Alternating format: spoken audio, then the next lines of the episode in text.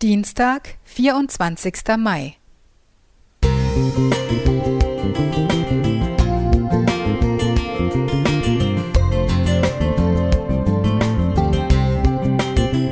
Ein kleiner Lichtblick für den Tag.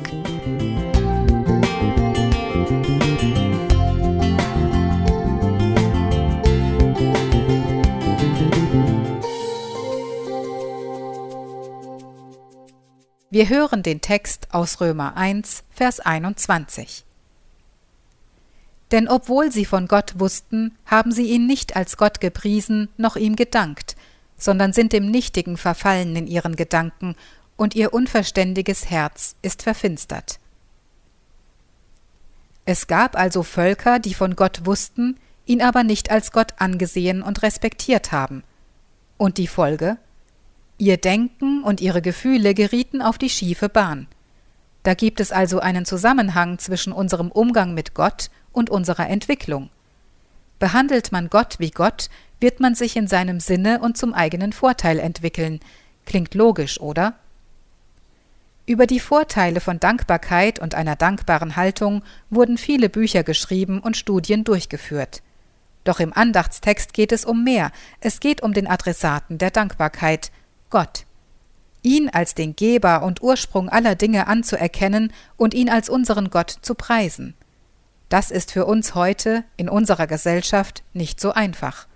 Denn hier sind Lass dir nicht alles gefallen oder Der ist nicht besser, nur weil er Lehrer, Chef, Minister ist, übliche Haltungen. Firmen versuchen flache Hierarchien zu schaffen, die Selbstorganisation von Teams zu stärken und den leitenden Chef mehr und mehr abzuschaffen.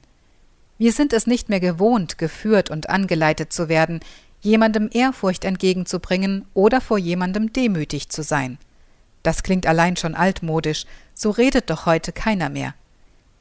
Aber, so der Andachtstext, wer aufhört, Gott gegenüber dankbar zu sein und ihn bewusst als Gott und Herrscher zu preisen, läuft Gefahr, dem Nichtigen zu verfallen und sich gegenüber der Erkenntnis und dem Erleben Gottes zu verfinstern. Wenn du das nicht möchtest, frage dich, wann du Gott das letzte Mal als Gott gepriesen hast. Du könntest Texte dazu lesen oder Lieder anhören. Mir hilft es, dabei heutiges Deutsch und Begriffe aus meinem täglichen Sprachgebrauch zu verwenden. Ich nutze Verben wie bewundern und wertschätzen oder Adjektive wie genial, unbegreiflich, groß, über allem stehend, alles in seiner Hand haltend, komplexeste Zusammenhänge verstehend um mir bewusst zu machen, dass ich nur ein Mensch bin und er der große Gott ist. Ich lade dich ein, heute damit anzufangen, Gott bewusster als Gott zu preisen. Alexandra Zefrig Heim Musik